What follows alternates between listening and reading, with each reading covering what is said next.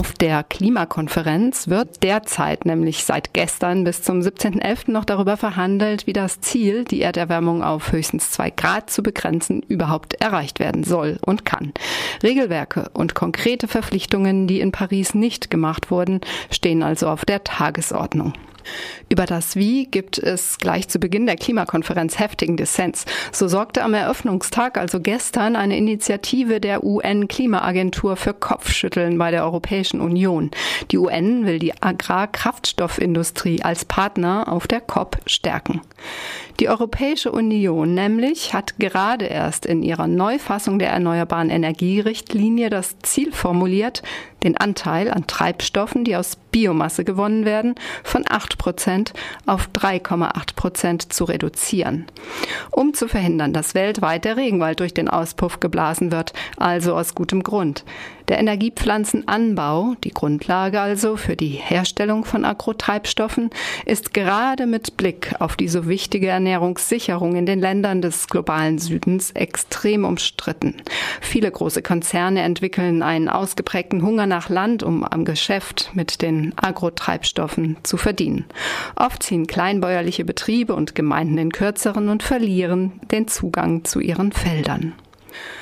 Und auch die Treibhausgasbilanzen von sogenannten Biotreibstoffen fallen laut dem Globium-Bericht der EU alles andere als positiv aus. Wenn andere landwirtschaftliche Sektoren wie die Viehwirtschaft für den Energiepflanzenanbau weichen müssen, suchen sich diese neue Flächen. Und zwar genau dort, wo derzeit Regenwald wächst. Nicht alles ist gut, was sich Bio nennt, denn Palmöl, Soja und Zuckerrohr, der Grundstoff für den Biosprit, wird vermehrt auf Flächen angebaut, auf denen ehemals Regenwälder standen oder bäuerliche Gemeinden ihre Nahrung produzierten, um dann nach Europa verschifft und hier in die Tanks eingespeist zu werden die Partnerschaft zwischen der größten Bioraffinerie Europas, der privaten Firma Ethanol Europe Renewables Ltd.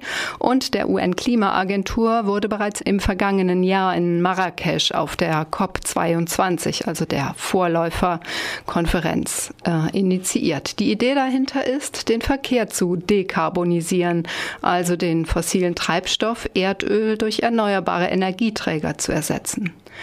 Molly Scott Cato, Abgeordnete des Europäischen Parlaments und für die neue europäische Richtlinie auch zuständig, kommentierte die Partnerschaftsinitiative der Agrotreibstofflobby mit der UN als entmutigend.